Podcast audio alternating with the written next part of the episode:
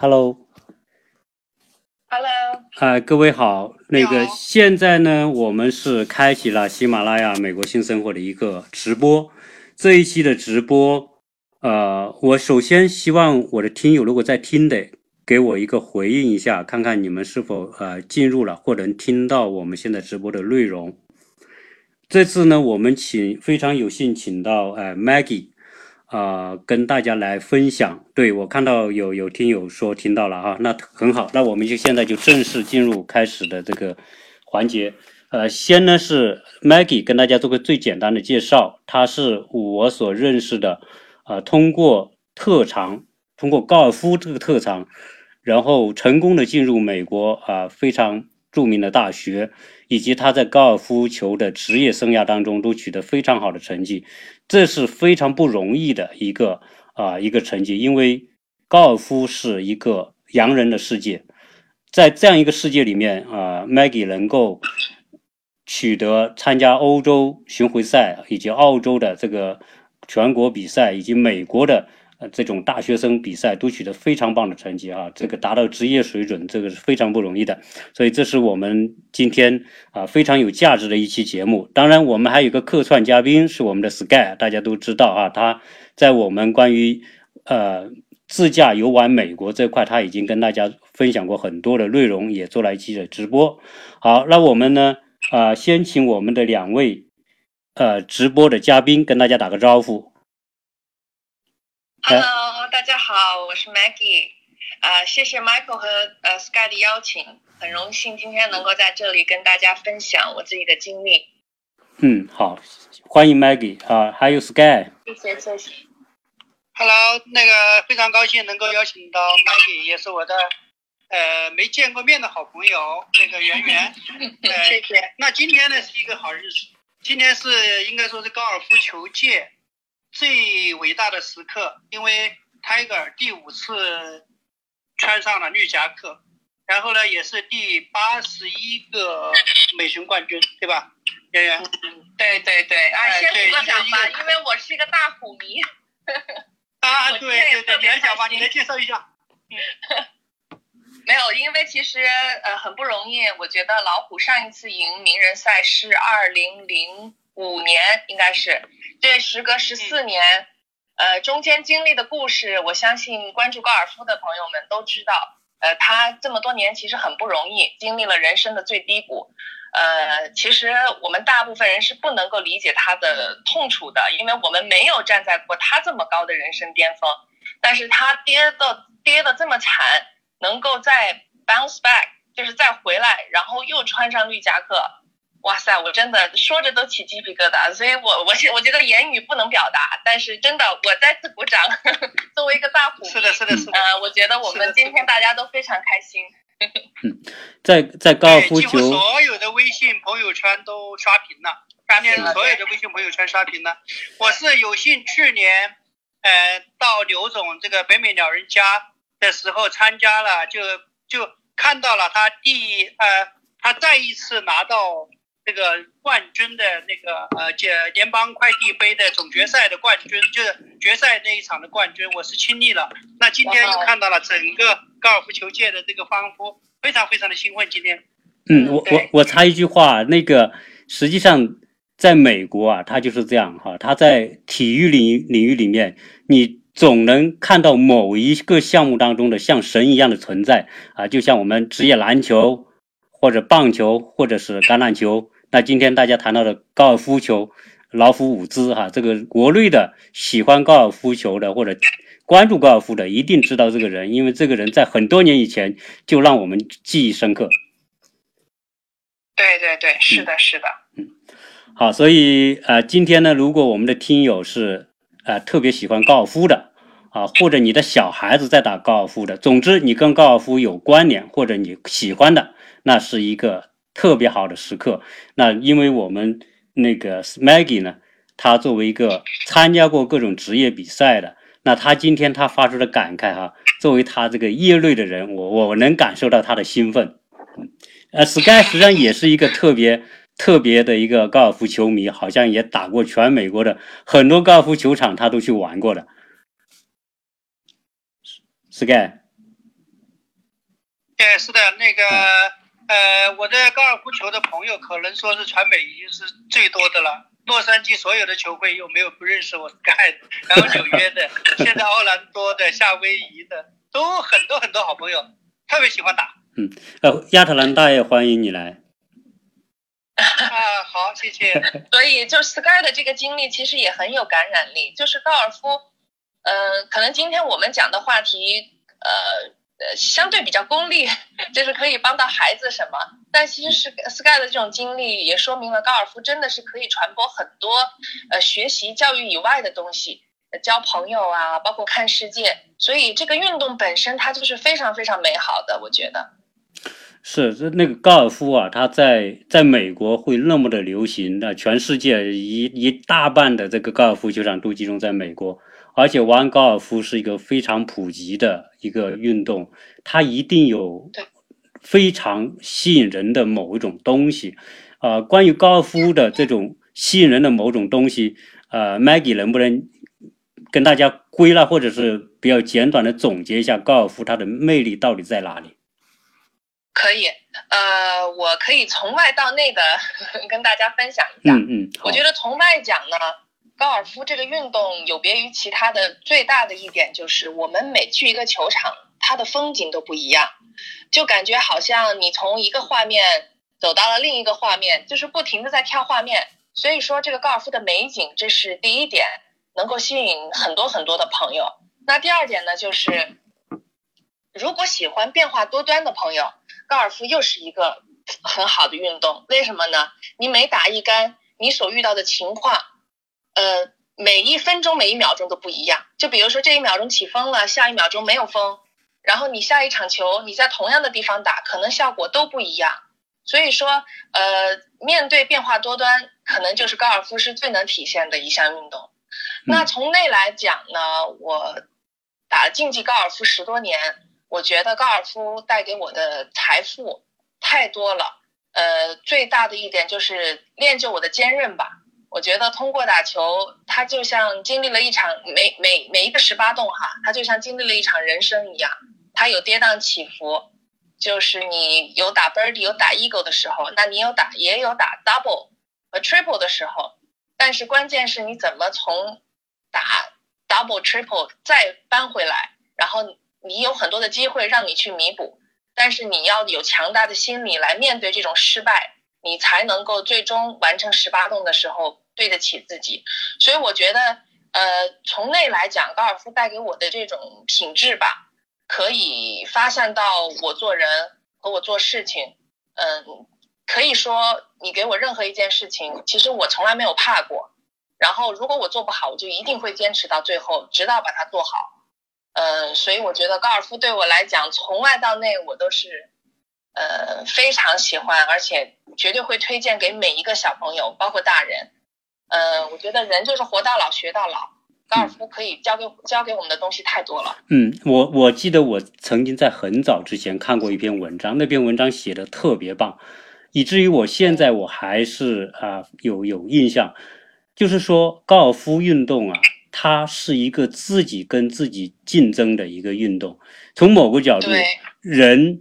我们自己是我们自己最大的敌人。很多时候，我们自己成功是因为我们自己，我们失败也是因为我们自己。而我们的成功是因为我们具有某些优秀的品质，而我们失败也是因为我们有很多贪婪或者很多不好的品质。而一个人真的走向成功，就是如何克服那种。不好的品质，那种贪婪，那种欲望，那种忘乎所以，然后呢，如何能够发挥自己的优势？整个高尔夫，我是外行啊，但是我知道，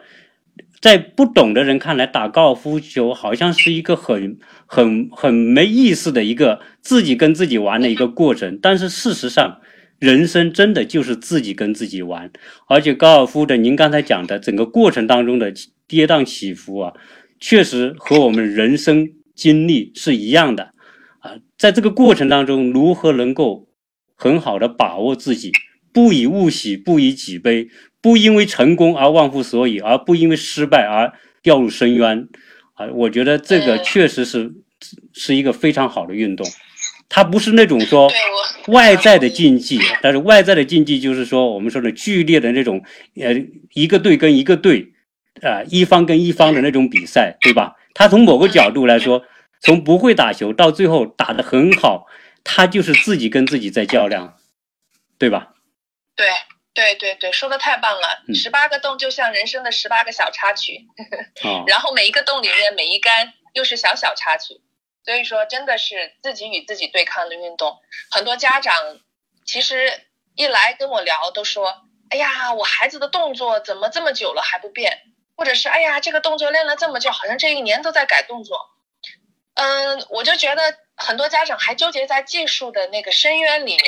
动作的深渊里面，他们其实没有站出来看高尔夫是一个全盘的运动。实际上。到最后，大家的技术都差不多，而且技术永远不会完美。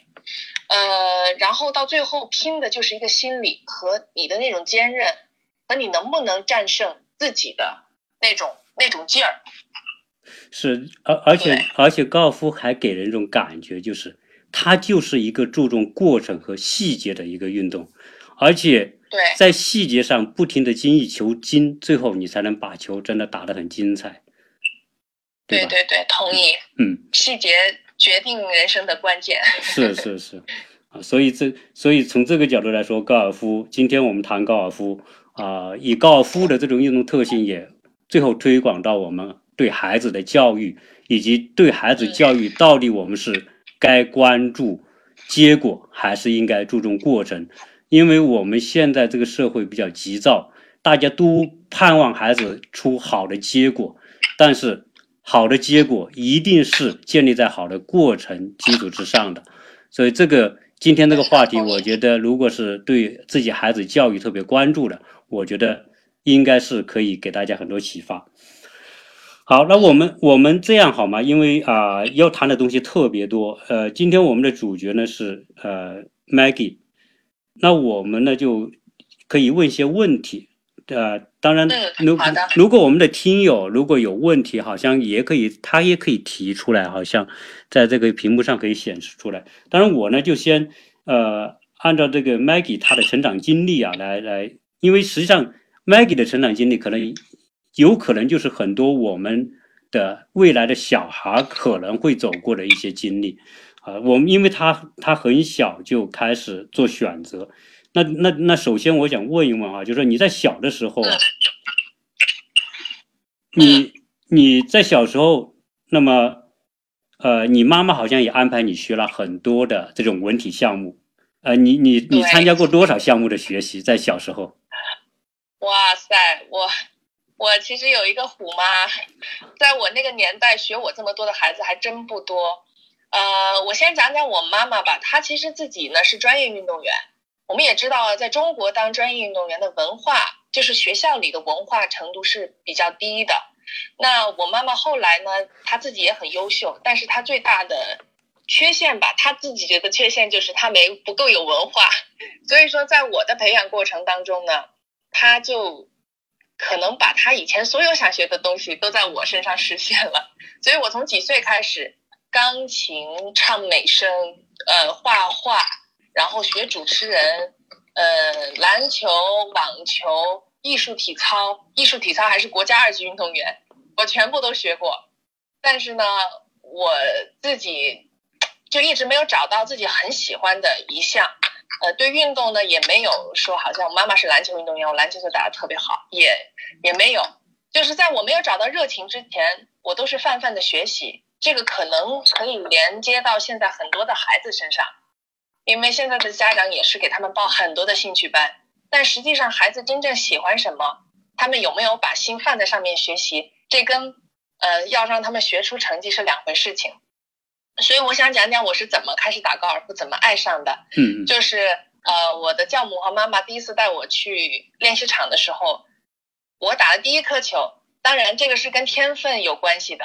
就我第一个七号铁，那个时候在成都体育场。有一个练习场，现在都没有了。我第一颗球就飞起来了，哇！我而且那个 contact 还很好，然后我就觉得哇塞，这个运动太爽了，就抽球的那个过程很爽。然后呢，之后我就说我还想去，呃，再之后我就在那个练习场找了个教练教我，我就因为自己的热情，我就一直是我要求家里总是带我去打球，所以这样到现在这个热情都一直延续着。所以我觉得，呃，学一样东西，第一点一定是兴趣。嗯，那实际上等于说，呃，你在很小的时候也像绝大多数的孩子一样，由妈妈的安排去学了很多的项目，然后呢，对，最后你是几岁开始呃喜欢上高尔夫的？哦，我喜欢上高尔夫的时间已经很晚了，我十三岁才第一次知道高尔夫是什么。就是之前连高尔夫三个字我都不明白它是什么意思。其实我学琴棋书画体育都是几岁的时候，那大概是在初中之前。然后呢，我初中进入了当时成都最好的学校——成都外国语，那么是住校。所以说，呃，我们大家也知道，国内的重点学校就学习压力就很大了。嗯。那那个时候，我就几乎放弃了所有学学的兴趣。当然我自己也不介意，因为我不喜欢其中任何一个，那就开始呃学习。那学习呢，我当时在成都外国语也不是呃名列前茅，反正总是中游，有的时候还中下游。我说实话，嗯，所以说，嗯，我其实最感谢我母亲的一点就是，她在我的成长过程当中从来没有数落过我，也从来不拿我跟任何小朋友比较。这是我在。就是现在家长讲座里面讲很多的事情，就是今天我不管我有什么外在的成就，其实我自己是不太介意的。但是我能练就强大的心理，我真的是感谢小的时候我从来就是在激励的那种状态下长大的。当然我犯原则性的错误，我妈妈会很很生气的骂我，但是呢，她从来不因为我的一个结果而呃批判我或者评价我。她会觉得我还有其他可能潜能没有发挥出来，这个可能是我母亲的智慧所在。嗯，所以说在后来，呃，我为什么又出国了？为什么去打高尔夫？第一是因为我自己喜欢，这是我自己的选择。那第二出国确实是因为我母亲觉得我有很多其他的潜能，学习以外的潜能，呃，是可以嗯在国外被发掘出来的。所以说在这一点上，我很感谢我的家庭教育。嗯，家庭教育绝对是孩子人生的第一课。嗯，那你你这边啊，最后你找到高尔夫这个兴趣之后，已经十三岁了。嗯，那你是对，你是怎么过渡，然后从这边国内读书，呃，然后去选择进入澳，去到澳洲那边继续这个运动呢？呃，是这样的，我当时高一的时候，家里已经移民了，移民去了澳洲。那么，呃，我呢就。成都外国语就没有继续了，所以已经决定不高考了。所以那个时候我就是狂爱高，狂爱这个高尔夫运动，每天都在练球。呃，然后呃出去了以后呢，也就顺理成章的进入了呃，本来是要进入澳洲的中高中的，但是由于我自己对高尔夫的狂热，我给家里提出了一个要求，就说我能不能，因为我那个时候打得很不好。就零四年出去的时候，呃，张连伟杯我第一次去打打，好像九十多一百杆，然后我看到我当时的朋友他们都打八十多杆，我就觉得哎呀，我特别想打好。然后我去了澳洲之后，我就提出要求说，能不能允许我先学高尔夫球半年，就是先让我暂停读书一段时间。就是那个时候，呃，我我的家里人是真的知道我有这个激情，他说好吧，那反正找学校你自己去。我当时也是独自去澳洲的，所以就是那个之后，因为我自己很想要，我就在网上查各种高尔夫球学院。当时我人还在悉尼的时候，我就找到了在黄金海岸的一家，现在不知道那个学院还在不在，叫 AGA 的学院，是当时澳洲最老的学院。然后我就自己又从悉尼飞到了黄金海岸，然后学院帮我安排了呃 home stay，然后呢训练给我安排好，每天就是。八点钟开始到下午五点钟都是在练球，所以那个时候可能就奠定了奠定了我后面很多的高尔夫球基础。嗯，对。那那但是那个只持续了半年。哦，就是集中突击。来来攻这个高尔夫啊，专门那个时候你其他的课就是休学了嘛，相当于说其他课就没上了嘛，就是休学。其实那个时候就是休学，我等于是在高中的时候休学过半年，专门来打高尔夫。前提是全部是因为我自己的热爱，嗯，我的呃家人真的是全力就支持我，所以说在这一点上，我第一感谢我的家人，第二也确实很幸运，我能找到我自己喜欢做的一件。嗯，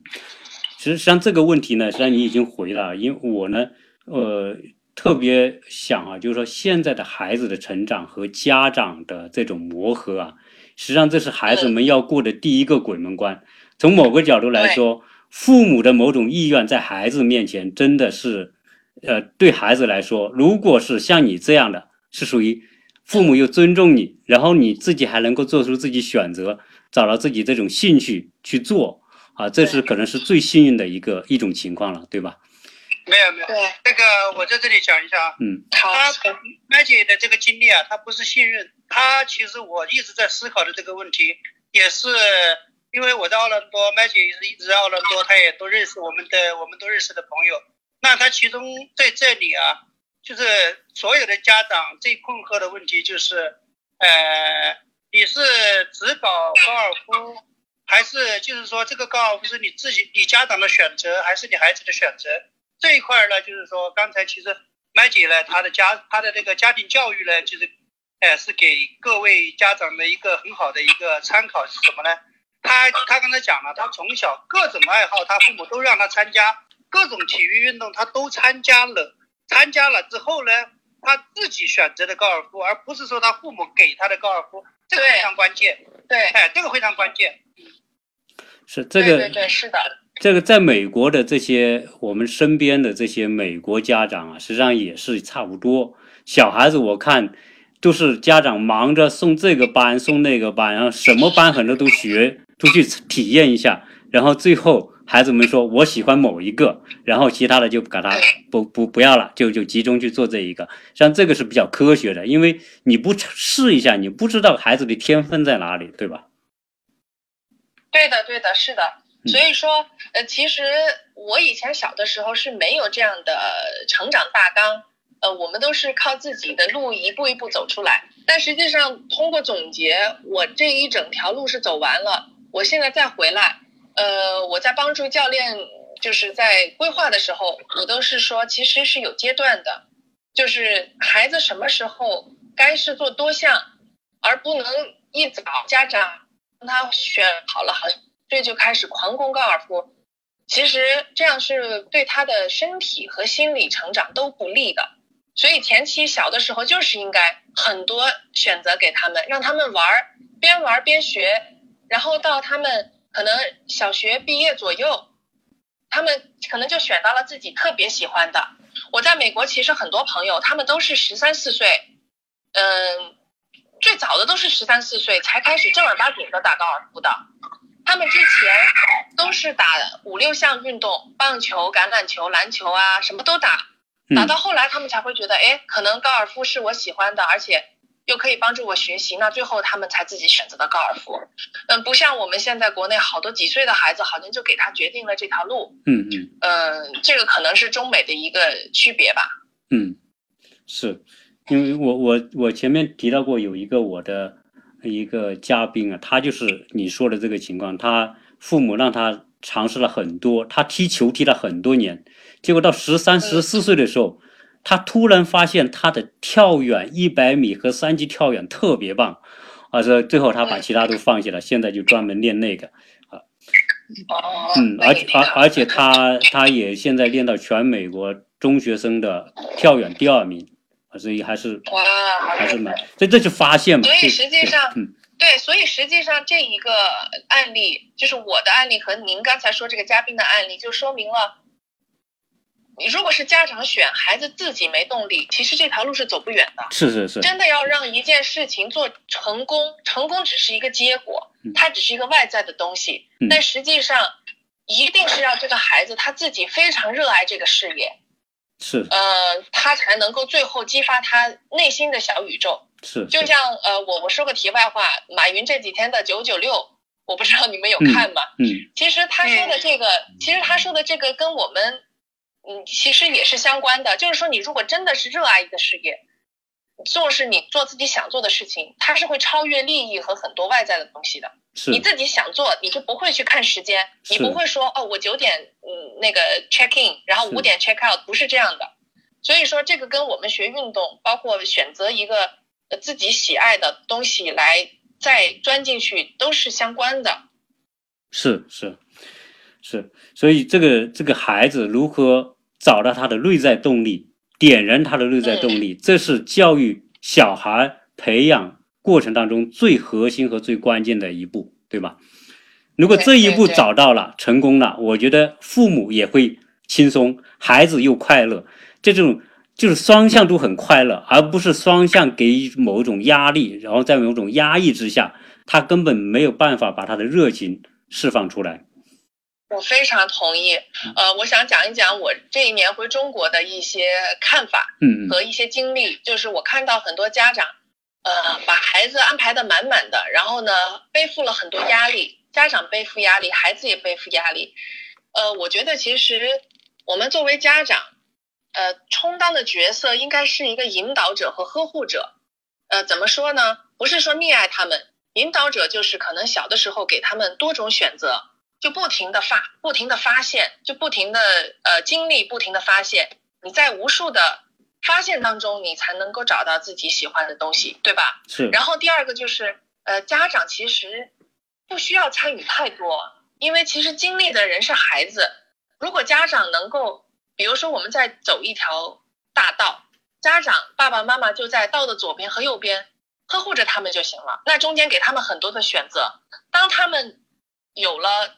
比如说碰到道德底线啊，或者是一些嗯不太好的我们道德上的东西，那家长可以抽一把，嗯家长可以扶他们一下。但是我觉得在过程当中，尽量的给予他们选择和经历的自由，这样的话，他们才能够充分运用他们自己的内在动力来选择他们真的想做什么。这是嗯我可能今年经历的比较多的事情，就是跟家长的沟通和接触，然后和孩子的，其实孩子就是一种反馈。嗯我们都说家长是孩子的，呃，孩子是家长家长的一面镜子。嗯，其实家长是什么样，孩子其实也不会差太远。嗯，是对。好，那我们这样就是聊到你进入呃来到澳洲学习之后呢，呃，澳洲你也打了很多比赛，而且在澳洲比赛当中你还取得过非常好的成绩。那那当时你嗯呃为什么没有选择留在澳洲这边发展？呃，我好，我讲一下我在澳洲的经历。其实澳洲的经历我讲的是比较少的。嗯嗯呃，我刚去澳洲的时候，我算是一个 beginner，我就是一个初学者。所以说，在高手云集的那个年代，我不知道大家清不清楚，可能在二零就是二十一世纪初的时候，很多的优秀韩国选手喜欢去澳洲。那个时候，包括什么申之爱呀、Amy 杨，包括后面的黑吉 Ken，我们现在都是朋友了。就是那个时候，我们都是在澳洲遇到的。那我一个 beginner 刚去，又是唯一的一个中国人，可能就会显得格格不入。但是因为我太喜欢这个运动了，我也没有害怕，就交了很多的韩国朋友。那那就天天跟他们练，他们很多在哪里学球啊，找什么教练啊。因为我从小性格还是算比较开朗的，所以说跟他们交了朋友之后，我获得了呃很多的机会，就可以练球进步特别快速。然后再到后来，呃，因为我自己喜欢和教练的指导，我进步的特别快。最后两年的时候就被昆士兰选入了州队，然后呢也代表昆士兰打了很多的大赛，嗯、也是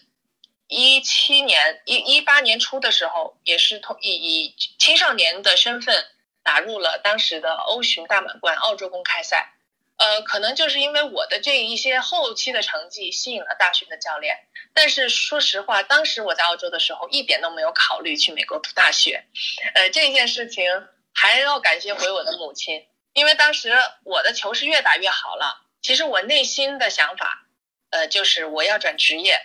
呃，因为在澳洲的那个社会，我不知道你们大家了不了解，就是人呢，因为国家太好，太嗯太福利太好，人都相对比较懒惰，也对知识啊，对那种成功没有什么太大的追求，呃，很多的人是不用读大学的，嗯，十五六岁出去打工的很多，所以呢，我就没有这种文化熏陶的意识。那我当时因为身边太多优秀选手，Amy 杨当时十六岁的时候，呃，以青少年的身份赢得了那个 ANZ Masters 那个名人赛，那个是零六年的事情，对我触动相当大。我就觉得，哎呀，他我们是同学嘛，我就觉得他就是我的一个 role model，就是我的一个模范。我就希望能够打得像他一样好。我们也是经常一起练球，所以高中毕业以后，其实我的唯一的梦想就是打职业。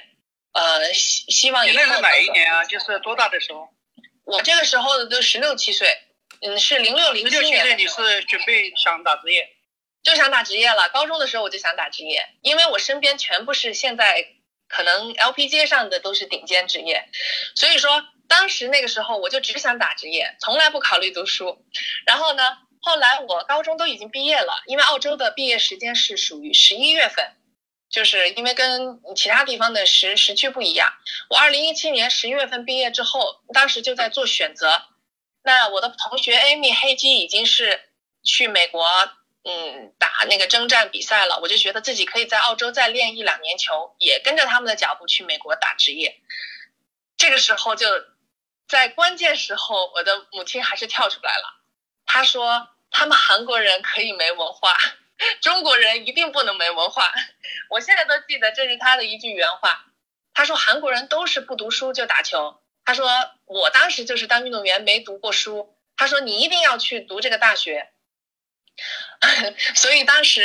呃有一点点被逼吧，在当时的情况看是被逼。呃，在澳洲呢也也有一些选手是通过高尔夫进入了大学的，我是有听说过呃这个事情。所以说呢也是呃问了身边的一些朋友。那那么，那么就问到了，说，哎，可以，嗯，就是因为我球当时打的这么好，可以通过这个作为特长。然后呢，我自己也没有人教我，其实就可能是自己的性格吧。我自己当时就查，呃，需要一些准备什么资料，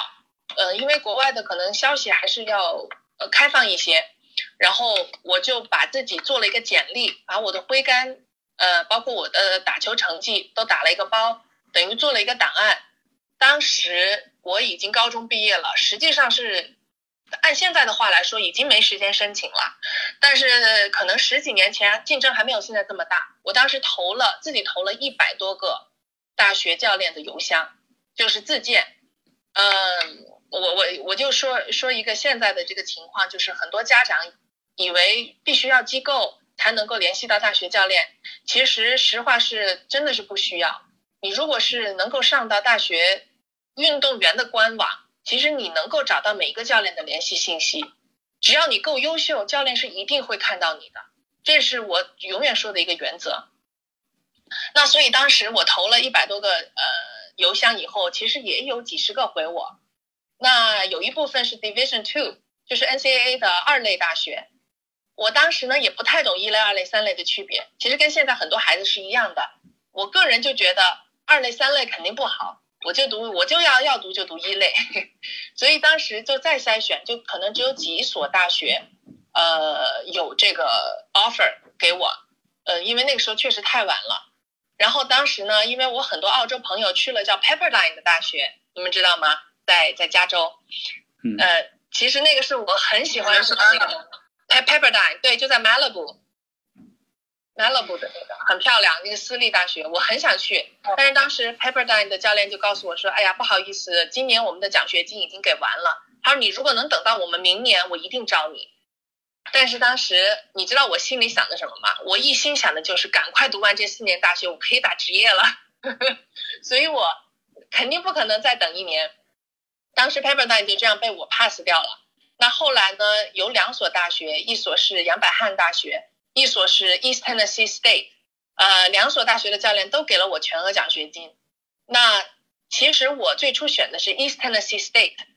但是，嗯，这个是这个命运是有安排的哈。我当时口头其实已经答应了，然后教练给我寄 offer 的时候，嗯，路上不知道为什么没有寄到我这儿。后来教练又去度假了，度假了之后我就找不到他。我当时第一个心里想的就是，是不是教练不想要我了？然后 BYU 那边又等着我回复，我后来就说，因为我等了差不多两周都没有消息，后来我就跟 BYU 的教练说，我说好吧，我说我来你的大学，当时我连什么是摩门教什么我都不知道，所以我就我就选择了去 BYU 大学，因为我想着就是最后是他给了我全额奖学金，我就这么决定去了。所以说从决定打大学高尔夫到开学，就是第一学期的开学，我中间的时间不到八个月，不到十个月吧，十一月份，啊，差不多九个月的时间。这九个月的时间里面，我考 SAT，我我需要的考试，我全部都在九个月的时间里完成，包括申请，包括呃老师给我打电话，就是电话面试那种吧，都是在这九个月里面完成的。所以，呃，第一是因为我时间比较久远了，以前竞争没有现在这么大。第二，我还是自己相当幸运的。呃，我觉得第三点还是因为我自己的性格，我。就是觉得找不到学校，我我一事不罢休，所以说我自己也是比较 aggressive。我发了这么多学校，最后教练看到我这么积极的想要去美国读大学，竞技在大学呃校队球场上，所以他们也是很 appreciate 这种球手。所以说，可能我自己的综合能能力、性格，加上我的成绩达到了他们的基本要求，再加上我的球确实是够好。这几点综合，呃，帮助我当时成功拿到了杨百翰大学的全额奖学金。嗯，那个在这里啊，我就想啊，呃，插进两个话题啊，一个呢就是就是现在我们啊国内的这些啊孩子要报美国大学，现在的父母呢都是高度的投入，然后啊请机构来做辅导、做规划。啊，而且这个过程呢，有的还投入非常巨额的资金，有的请一个这个辅导机构啊，那比如比如说申请大学啊，做规划呀，包括写个人论文啊等等，都要花花好几十万的，我我听说都有。嗯。但是像你这个呢，我觉得啊，你你自己有这样一种，你就就是凭着你自己的那种自信吧，然后你就通过自己这样一个一个途径和方法。就找到这个大学，我觉得可以给到我们很多的家长一种启发，就是说，是的，当你的孩子你想让他进优秀的大学，第一个前提就是这个孩子真的是有真材实料，就有过硬的功夫，非常正确啊。那么其次，你可能可以请这些机构来帮忙，但是呢，事实上像你说的，美国的很多，你你说。如果是我以运动作为建长来申请美国大学，你就可以在很早，实际上就很早就可以跟你喜欢的某一个学校的教练进行沟通，而不是说等到要考大学再沟通，对吗？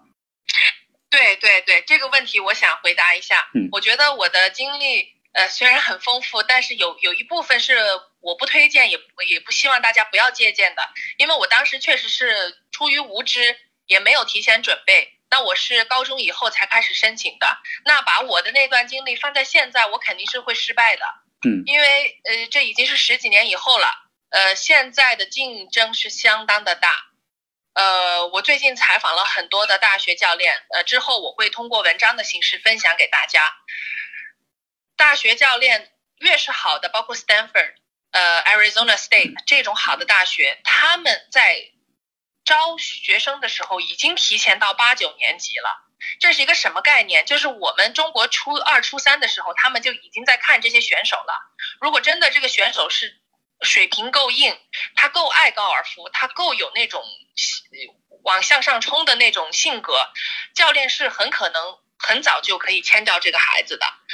呃，一般等到高中毕业了，你还想签好的大学，包括现在 BYU 都不可能了。嗯，所以说为什么有机构的存在，它也是有它的可用之处。呃，为什么呢？因为 NCAA 名门是有规定的，在十一年级之前，也就是高美国的高高呃高三，我们中国的高二，十一年级之前，教练是不可以主动 contact 主动联系任何一个呃球手或者家长的。嗯，呃，但是呢，家长和球手可以联系教练，但教练是不可以回的。嗯。就是在在这之前，所以说机构呢，最多是在比如说七年级到十一年级的这个阶段，处于一个第三方的传 medium，就处于一个第三方的传播者。嗯，那这个传播者的好处，呃，第一就是教练一定是得相信这个机构，嗯第二就是这个机构得够专业，传播呃正确的信息给美国的教练，嗯呃，所以这这个是非常重要的，在找机构的过程当中。嗯呃，那么就像 Michael 说的，呃，不管机构能给你提供什么样的出口，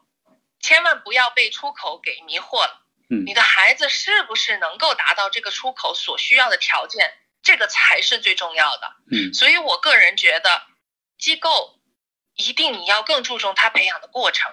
因为我觉得结果都是一个水到渠成。我说实话，如果孩子真的够优秀，最后自己教练都会来找你，都会把你牵走。嗯美国的教练是很精明的，他不会放掉一个任何好的球手，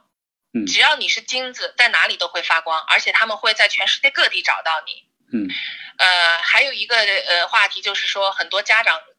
呃无数的家长，估计现在中国百分之九十九的家长都以为 AJGA 是通向美国大学唯一的途径，实际上真的不是。我们的之后的文章会告诉大家，教练是会看世界所有的大赛，包括中国的，包括欧洲的，包括亚洲的，只要是你孩子在比赛当中的成绩够硬，教练基本上都可能飞到这边来看这个选手。所以说，AJGA 只能说是在美国最大的青少年巡回赛，但它并不是教练看的唯一的比赛。所以说，在这五年的规划过程当中，有很多很多事情是需要提前准备的，就不像我当年了。嗯嗯所以说，为什么现在的机构必须够专业？第二，他必须够了解这个孩子自己的这种 quality。不不过可能哦，那这里啊，那个麦姐，麦姐，我我插一个，就是你刚才讲的这个可能会，就至少是我现在是不理解，然后可能会在家长当造成一个误区，就是什么？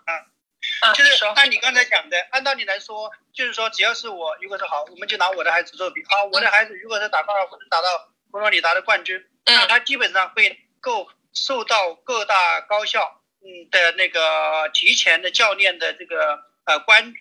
甚至是拿到 offer 的话？对的，对的，是非常有可能的。但是，啊，呃，那那那我在这嗯我，但是你后面又又强调了一个，就是说，呃，所有的高校的教练在十一年级之前不可以与这个呃家长和学生直接联系，那这个中间是必须要经过一个中介机构，就是说所谓的这个呃呃这些机构，那这个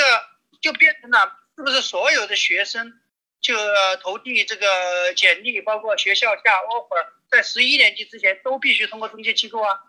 呃，我好的，那这个是个非常好的问题。答案是不是必须？但是呢，我觉得比较必要。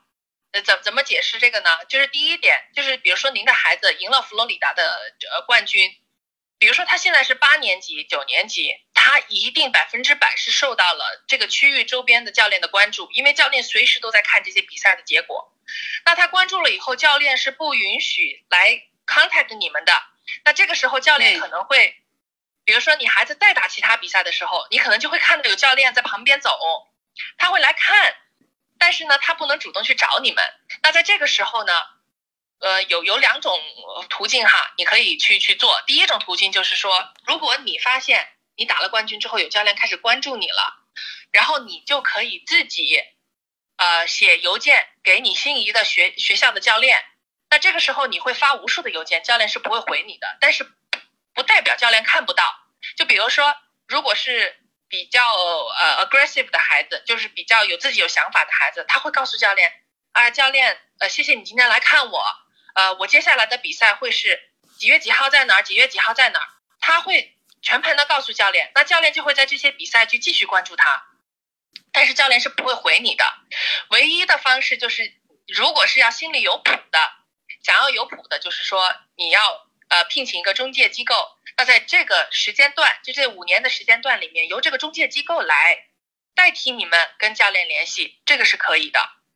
所以这个就是看你们自己，呃，想要什么。只要你够优秀，其实不用中介机构也可以，你就不停的给教练发，嗯呃，或者给教啊，练打电话那他联系我了？他联系不了你，自己可以打电话给他。自己可以打电话给他，但是教练如果接不到，他不会回你电话。但如果他接到了到你可以了可以他接到了，你可以跟他聊。他如果接了，你就可以聊。嗯所以这个就是一个那他怎么给单向。我 offer 呢？呃，他在十一年级之前，呃，是不会给你这个叫什么 paper offer，就不会让你签的。口头正的，口头的是可以的，口头的是可以。就比如说，你孩子打电话正好找到教练了，那个时候他是十年级，对吧？然后呢，他跟教练聊得很嗨，教练也说啊，我很满意你最近的比赛情况，我我愿意给你一个口头 offer，希望你十一年级的时候跟我们签。但是这个呢，有一些运气的成分在里面，就是第一，教练得接电话；第二，就是你得够优秀。所以这一类的孩子基本上都是 top of the top，就是最嗯，呃就是最厉害的孩子了。所以如果是水平一般的或者基本上算中上的孩子，他可能都不会得到教练这么直接的 offer，在十一年级之前。嗯。呃，你比如说像何慕尼，我们现在很有名的，嗯。他就是十年级的时候，实际上得到了南加大的口头 offer，然后他十一年级，嗯。他一开学他就签了，因为他在你小的时候，你们也非常了解他在美国赢了多少呃那个青少年比赛，而且当时他确实很出色，所以这个就得到了嗯。很多大学教练的青睐。所以我说的这种情况，如果您的孩子是那种顶尖的青少年选手，就比如说像风月当年，呃，他可能就是无数全国的教练可能都盯着他，你知道吗？所以说他发教练给任何一个，他发邮件给任何一个教练，他们都会知道他是谁，而且会非常愿意就一直关注他。他如果自己有兴趣，对于任何一个学校，他一打电话，就比如说他的邮件里写我的电话是多少多少，教练就会存下来，对吧？他打电话给教练，教练一看，哦，是这个打的，他可能就会接哦。这个是这这个就是实这个就是实力说话，嗯，这个就叫啊这个实力、就是实力撩教练。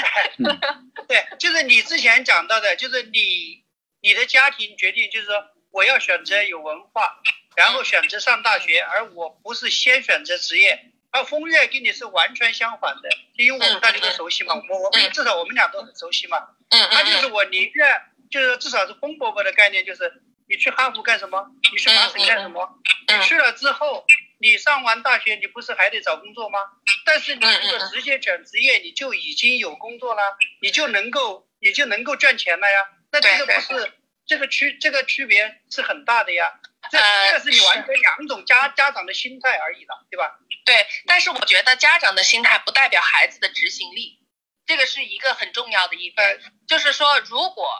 因为风月当年确实球打得太好了，如果他这自己真的是有这个打球的追求，他完全没有必要读大学。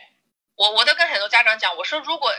你的孩子是高保警，你干嘛要去读大学？你已经在十几岁的时候赢赢了全世界最大的比赛，你读大学去干嘛？你你这个不马上转职业，那不是浪费了这个天赋吗？但是全世界这种孩子能有几个呢？我们可能一只手都数得完。所以我觉得几个人的案例不能够呃代表大多数的人，所以我觉得大学为什么是一个对普通人一个很好的选择呢？呃，有几点，第一点就是呃大学四年的生活也没有我们想象中这么容易。呃，当初有很多人说啊，你不打职业读大学你会废掉的，怎么怎么样？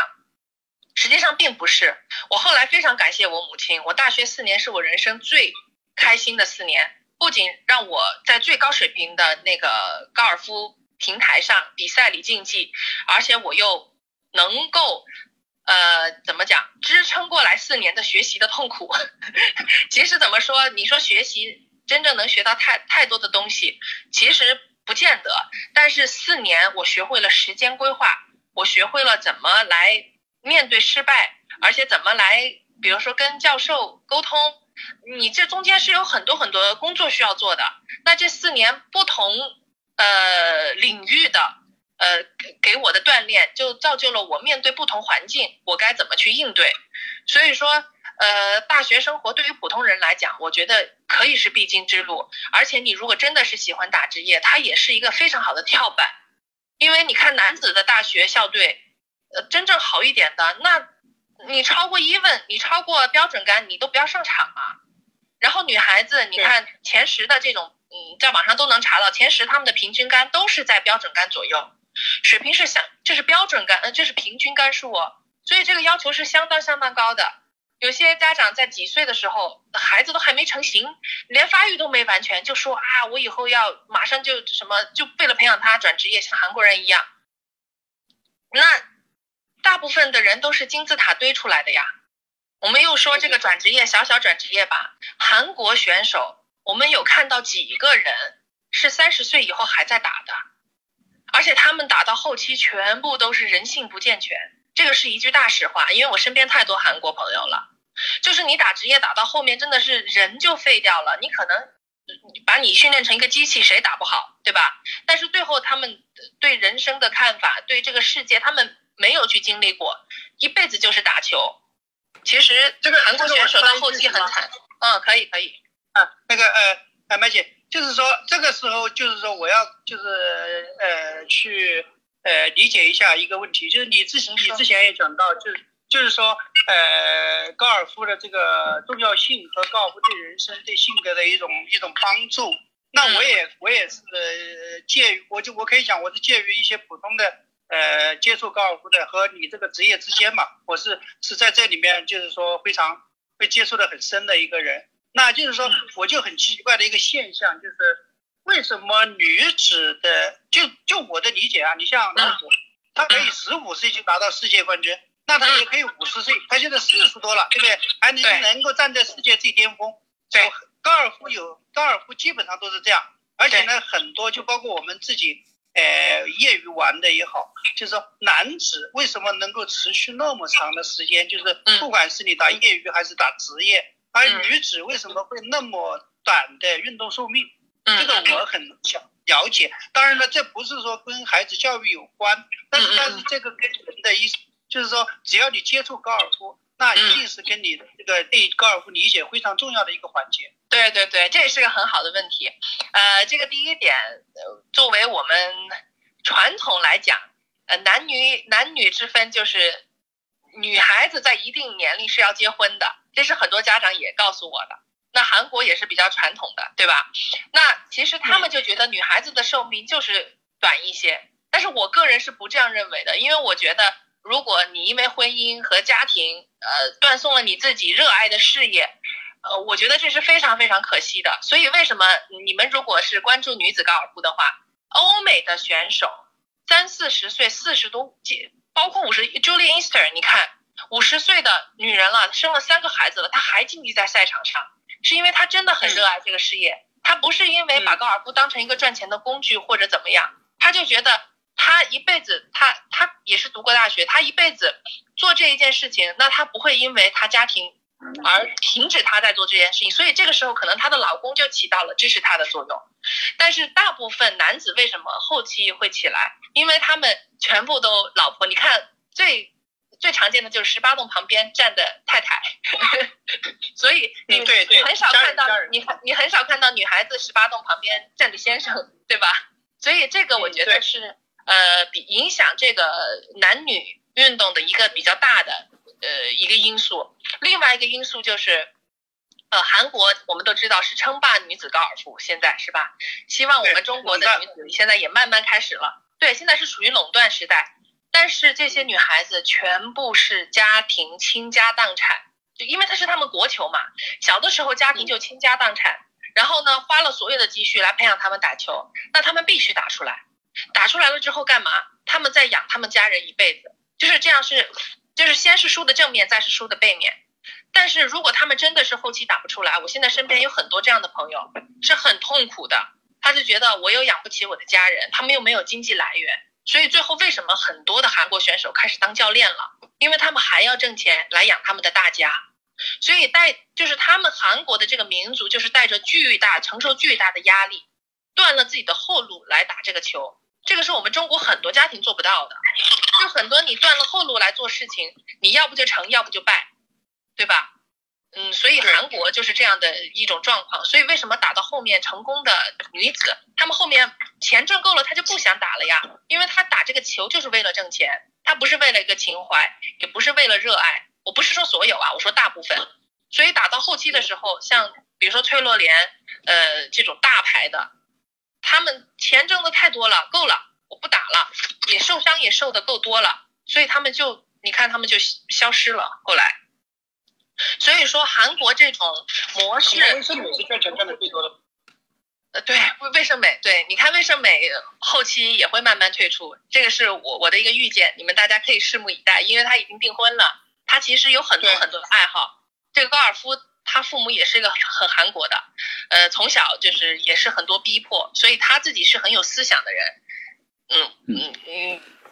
很快就会慢慢打的越来越少了。所以这个整个韩国的这个情况，它就是这样，它是一个对人格发展不健全的一种做法。朴世利是韩国女子第一人，她写过一篇文章，她说她最大的愿望就是在韩国能够改善高尔夫的环境。她希望，她说她的人格是不健全的，她希望能够帮助下一代的韩国选手在做球手的同时也有健全的人生。你看，这是老一辈说的话，所以这个是很值得我们去反思的。啊、你们谈的这个这个话题啊，确实确实一个非常有深度的一个话题，而且我想很多听友应该，包括做其他行业的，实际上你这个话题可以推广到其他的领域，就是说，嗯。啊、作为一个职业目标的追求和健全的人生、人格嗯。和幸福指数，实际上是是需要一个很好平衡的。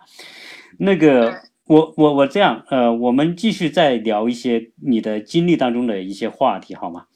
就是好的，好的，就是您在这个这种训练啊，我相信这个强度啊，这个投入度很大。而你在美国读四年大学，呃，美国的大学应该也是也是真金白银的，就是说你要拿学分嘛，拿够学分才毕业。那你当时你是怎么来平衡你这种高强度的训练和学业又要完成？而且我看你就四年就顺利的这个拿完学分就毕业了，你是怎么做到的？嗯呃，首先非常的难，嗯 大总结就是非常难。呃，中间的过程呢，其实我个人还是很享受的。呃，因为我们当时的教练也是非常支持我们学业要好。美国叫 student athlete，其实是学生排第一，运动排第二。不管我们在哪个球队，教练都要保证我们的学习是必须得过关的。呃，其实我的学习不是最好的，我我不是学霸型的型的，我是属于球手型的，所以当时我就是规划自己时间的时候是非常有技术含量的。这个也是我从大一开始慢慢磨练自己，到后期就时间管理就进步很多。大学你要度过这四年，时间管理是第一位，那第二位就是你要有足够的沟通能力，去跟你的教授不停的去去怎么讲，去游说。呃，这个词好像听着不太对，怎怎么讲呢？就是因为我们打很多很多的比赛会缺课的，嗯然后美国和中国的课的区别就是，中国的体育生是可以挂科的，这个是这个是公开的中公开的秘密。嗯 所以说，在美国是绝对不可能的。你每一科你你缺了，一般的人教授是不会让你补的，就零分，因为是你个人原因。但是因为我们代表校队，那缺了的我们就必须自己去找教练去说，没有人帮我们说的。你每一科你都要跟教练呃教教授嗯。保持非常非常好的关系，这个就中国叫搞关系，这个也很重要，嗯。因为你每一个过了之后，教授是不会来关注你的比赛成绩的，你必须要关注你自己的上课时间和你的比赛安排，根据你的时间来跟教练安排我什么时候来补，我什么时候这个作业晚晚晚交，晚交什么时候给你，因为在美国很很呃重要的一点就是说话算数，对吧？嗯嗯，你跟人家约好的事情，你一定要在那个时间之内把它做完。嗯所以说，呃，在这一块儿，我觉得对能力的锻炼是非常强的。那这四年当中，呃，我从第二年开始也被选为队长，我到现在也不知道为什么。后来教练就说是因为我我自己的行动，因为其实我不爱去召集大家来练球，因为我太喜欢高尔夫了，就是每天。只要是上课完了，我一定是第一个出现在球场的，就是开始练短杆，就是挖起杆就吊球，呃，然后也是最后一个走的。所以说，呃后来教练就说，真正的领导是要用行动来领导的。嗯所以当时可能就是因为我练球，就在有限的时间内已经挤出了最多的时间，呃，来练。然后呢，在学习的时候也跟教授保持了非常好的关系，然后呢，呃，很好的运用了大学给我们提供的很多资源，包括补课呀，呃，包括有专门的老师帮我们选课，这些等等等等。美国的大学太棒了，嗯，给我们提供了一切最好的资源。那当然，我也是觉得四年当中，嗯，也也是用尽了这些资源。当然，教练也是赏识我，嗯，就是给了我很多的机会吧。嗯，那那实际上就这个这个我插一句就是什么？我这我不是前两天跟那个我们小区可能你也认识，呃，她一个一个女孩子刚刚被哈佛录取嘛，然后严美仪吗？Maria 啊，对对对对对对对，我认识她啊。那个，然后呢，另外也有一个哈佛的爸爸，就是分享一个这个关于，呃，包包括包括我们小区还有一个你可能也认识普林斯顿的那个啊呃小孩小孩，那么就是说，呃，他们就分享的一个最关键的点是什么呢？就是如果说你的小孩不去练高尔夫，他这个时间他是会浪费掉的。那这个就是说他这个，呃，浪费的时间也是一样的。那说这是一个角度，另外一个角度，他说为什么？哈佛或者说是普林斯顿，他能够给你这个，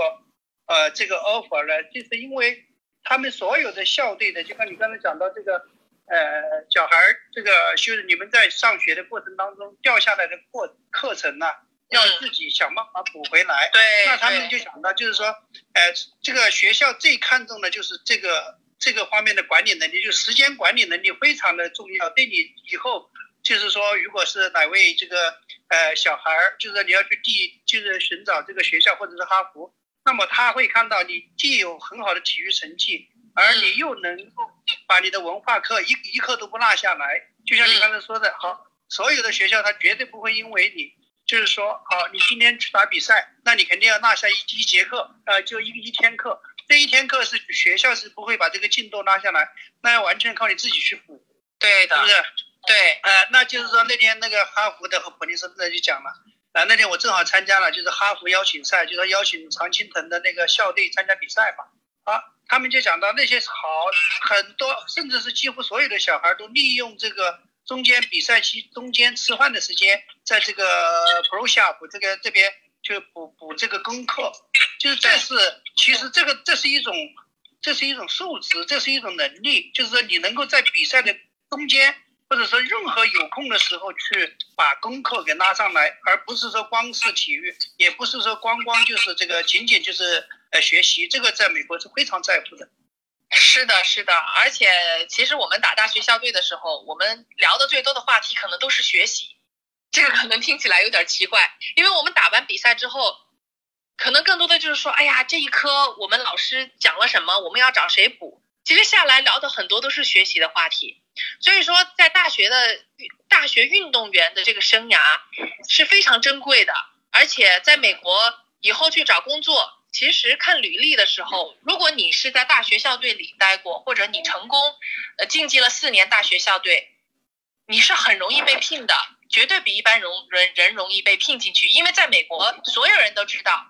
当大学生运动员有多么的不容易，而且如果他们能够成功毕业，这个就说明他们。就是经历了这四年的苦练和这种叫什么磨磨练吧，到工作的那个领域当中，他们也是不会轻言放弃的人，而且也是会带领团队的人。所以说，这个对于未来来讲，也是一个履历上很漂亮的一笔。是我我我听到这些啊，我确实能够理解，就是说。作为大学生运动员，而且你是以体育专业，呃，那么繁重的任务的情况之下完成学业，就说明这个学生的这种管理也好，这种毅力也好，或者就是说他的在在高压之下能够承受的这种任务啊，可能都会比普通的大学生要优越要优秀，因为。实际上，未来在很多职业竞竞争当中，特别你要出人头地，你要成为领袖、领导或者创始人，特别是说做很多的这种现在国内做那种初创公司，那都是巨大的压力。有的时候就是说，如果是没有坚强的意志的话，你根本不可能去去做这些初创，做那种说说说去做那种创业。那这种创业是魔魔鬼般的经历。实际上，呃，如果在美国大学真的像你这样。说的这个情况啊，确实让很多用人单位一看就知道，这个这个大学生和另外一个普通的只是学习的大学生，那有太大的区别。是的，是的，实际上的体育特长能够带来的好处太多了，嗯，很多都是我们肉眼看不到的。但是你在经历过程当中，你会发现，其实运动员大学生跟一般的大学生真的是很不一样。呃，我之前做过一次讲座，就是讲呃富二代在国外怎么浪哈。我简单说一下这个，其实就是因为大学里时间时间太，实际上时间太多了。嗯，很多的有社团活动，其实我们知道很多孩子都喜欢去参加社团啊，去参加不同的那种活动，但是就是有一部分。嗯，国内去的大学，呃，国内去读大学的孩子，他们第一英文也不太好，那第二呢，可能自己的这个独立自主的能力也不太强，然后第三，沟通也也也也不太擅长。那么这种孩子一出国之后，这个文化冲击是会非常非常大的。所以说，在这种情况下，他们如果是在美国，就很容易抱团儿。嗯，也就是说，跟自己家乡人在一起呀，就慢慢慢慢的。你再说是富二代，不缺钱，那就是玩了，每天，对吧？嗯嗯。在国外也可以去 KTV 啊，这那的。嗯。那就最后就变成我们口中所说的在外面浪的富二代。嗯。所以实际上有一个体育来支撑他们，能够帮他们就是练就一个更好的就是健全的人格，我觉得是非常非常有必要的。嗯嗯。那个，我实际上我呢讲到这里哈，我就想提出一个概念，什么概念呢？嗯，我我们国内的家长啊，我们国内的教育界，特别是中小学生，我们家长都觉得，包括我自己啊，我觉得我在很小的时候啊，就觉得搞体育的都是属于不务正业的哈，就是没不花时间学，拿头脑简单是吧？啊，不不花对不花时间去学习的。就是我们国内的，我相信到现在为止，都很多家长都是这样看的，就是说搞体育干什么？你每天这个这个去去玩，不学习，你以后怎么怎么考大学？怎么这个怎么那个？就是我们过于把体育非常简单的看成是就是一个玩的那么一个过程。但事实上，我我今天到美国来之后啊，我才真深刻的体会体育是什么，体育精神是什么，体育的价值是什么，而美国人。因为我在以前的节目里面，我也经常提到说，美国的家长为什么那么关注体育？体育基于人生，基于人的品质，至于一个人的成长到底意味着什么？它远远不仅是一个运动那么简单，它应该说它涵盖了一个人的毅力、目标、坚持、团结协作，就是总之来说，作为人积极向上的那些优秀品质。都是可以通过运动，而且是长期的坚持某一项运动来获得，而这个品质的获得是我们文化学习、知识学习所不可能获得的。所以体育，所以体育所带来的某种精神营养高过知识的学习，这是今天我的认知。我不知道我的今天的听友如果在听我节目的哈，我希望你可以重新来认知。体育到底是什么？体育给一个孩子的带来的终身的价值回报，一定超过知识的学习和某种文化的学习，因为知识和文化的学习是不像体育，但是在操练过程当中，最后他所获得的品质是融于这个人人性的一部分，这就是他体育的价值。所以我今天真的是通过跟你谈。包括我对美国的社会的观察，真的我认识到，体育教育真不是那么简单的被我们国内边缘化的一个学科。我们国内将很多的对于人最有价值的某些学科边缘化了，一个是体育，一个是艺术，艺术是人也是人心灵终身受惠的那样一种过程，但是我们都把它作为一种边缘化的学科。而只有所谓的那些主科，什么数理化、英语、物理、化学，那些才是家长们最为最为关注的。我觉得这是我们真的一个非常大的错误，而这个错误是群体性的，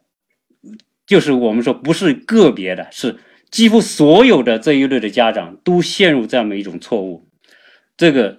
我希望今天的节目能够给大家一个纠正。啊，这是我插的这个话啊。那我觉得说的很好，我我想我想补充一下好吗？好，就是说其实文化课呢，呃，必然重要，因为呃，简单的算术得会吧，要不然连那个打球多少码都算不出来。我这是开个玩笑哈。嗯嗯。其实文化课必然重要，但是我觉得如果你全心都倾注在这个里面，我特别同意 Michael 说的，你就忽略了很多其他可以开发你孩子价值的更更多的东西。那我觉得体育为什么好呢？我做的补充可能就是从身体上和大脑上来来来来讲，就是孩子其实他做不同的运动，他如果能做到对他身体的开发，实际上也是在对大脑的开发。就我观察来看，因为我身边特别多专业运动员，因为我妈妈爸爸以前都是职业运动员，呃，都是以前读书读的不多的，他们就文化比较欠缺。但实际上我发现。真真正正的运动员，就是我们国内的专业运动员是非常聪明的，因为他们在那个年代开发了他们的身体，实际上也就是代表开发了他们的大脑，在我们看不到的情况下就开发了大脑。嗯，所以说，当我们把孩子的身体开发的时候，他们大脑也顺便给开发了。然后，当我们把这个体育，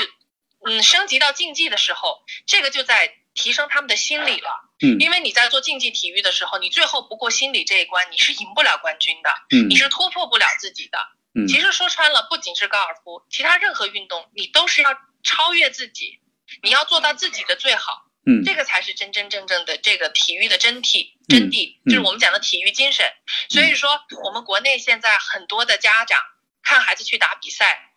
别人打得好了，他们。嫉妒，然后影响别人打球，我觉得这些都是特别违背体育精神的。因为如果你真真正正的做到了自己的最好，你应该为自己骄傲。其实别人打多少杆跟你有相关吗？你如果真的是有天赋的孩子，发发挥了自己所有的潜力，你难道得不到冠军吗？所以我觉得，呃，把自己的孩子拿给别人的孩子去比，已经是在抑制他们潜力的发展了。所以真真正的体育精神是要。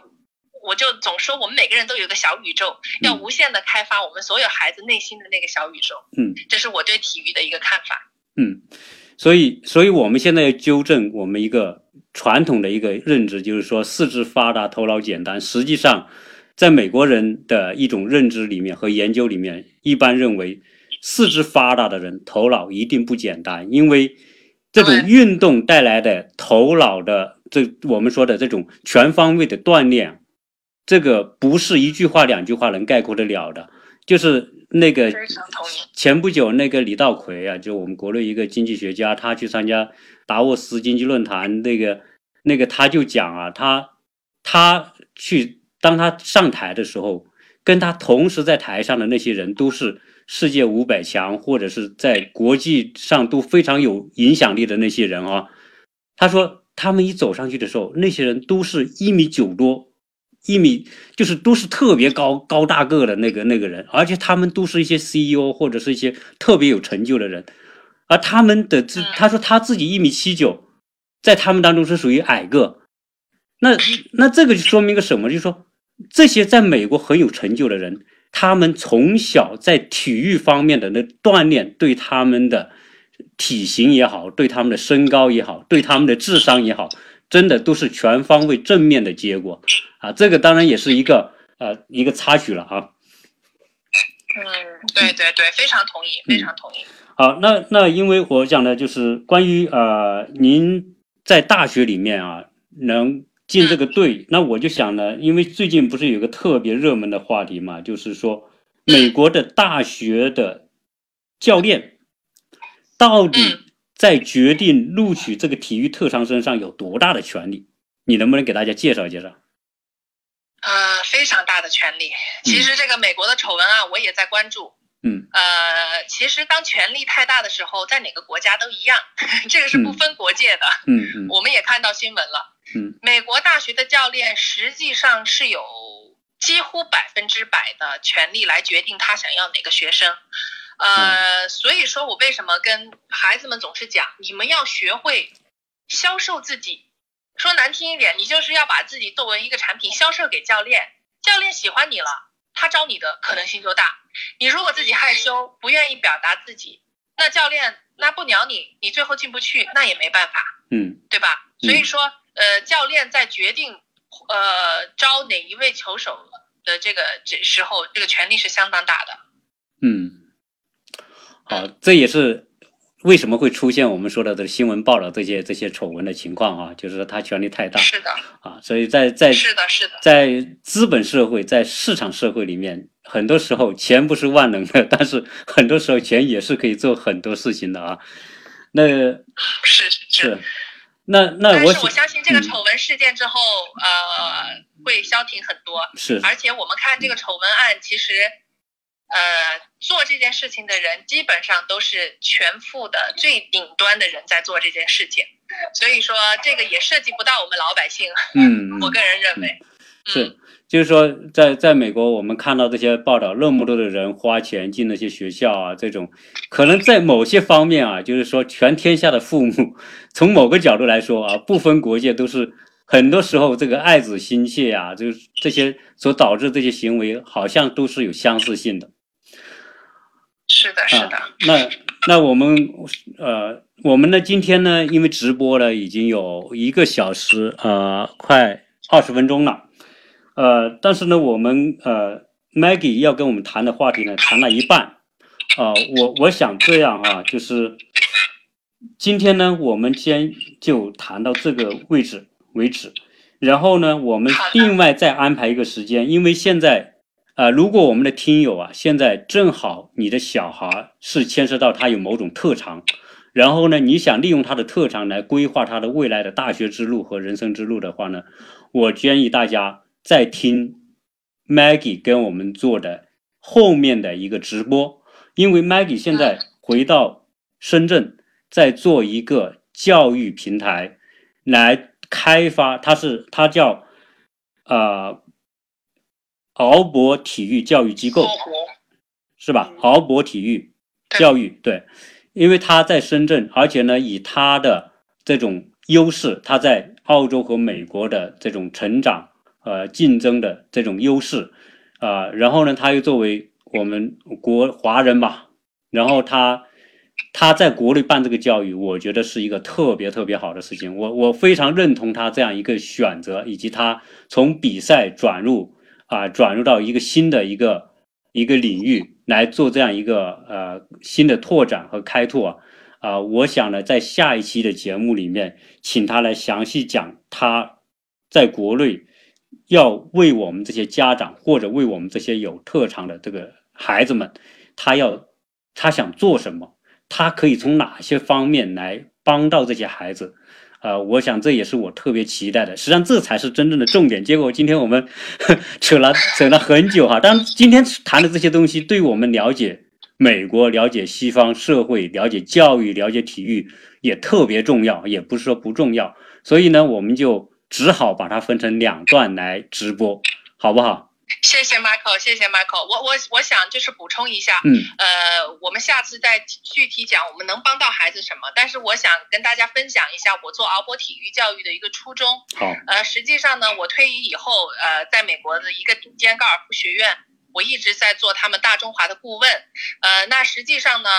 我在美国也是过得很舒服，我其实没有必要回国来做这件事情。但是驱使我做这件事情的原很大一部分原因之一，是因为我看到太多负面的东西。呃，怎么说呢？就是说我们国内的家长可能不太明白，孩子什么时候才是准备好了，他到底适不适合去美国？他如果去美国，应该什么时候去？其实这是一个很大的话题，而不是说我家里有钱，美国条件好，呃，我孩子要读最好，要接受最好的教育，啪就送出去了。但实际上，我在美国每天的工作就是上至呃学习，就是学校的所有学分，学学学生遇到的困难，下至呃训练的规划，包括孩子怎么训练，孩子去不去训练，最后到他们的。起居生活，生活老师，所有我都是做他们其实一个一个中间的桥梁。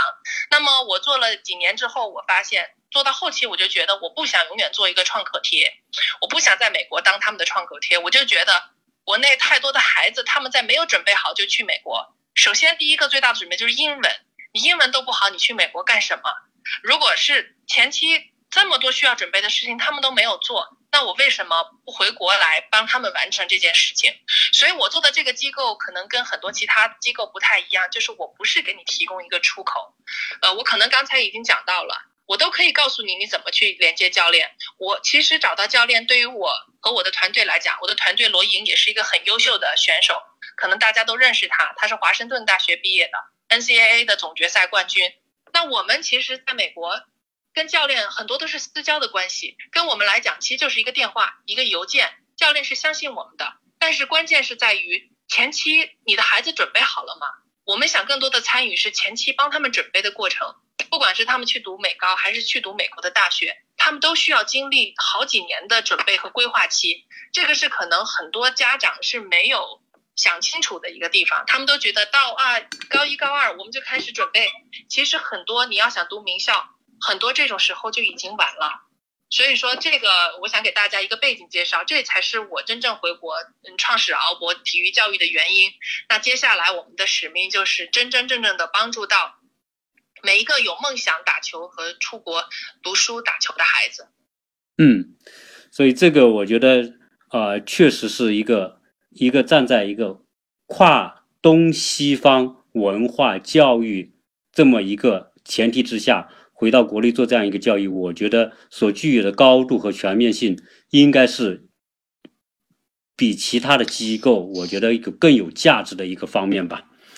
好，对，因为我们自己是受益者，所以我们希望能把我们受到的所有好的东西分享给大家，但是前提就是得准备好。嗯，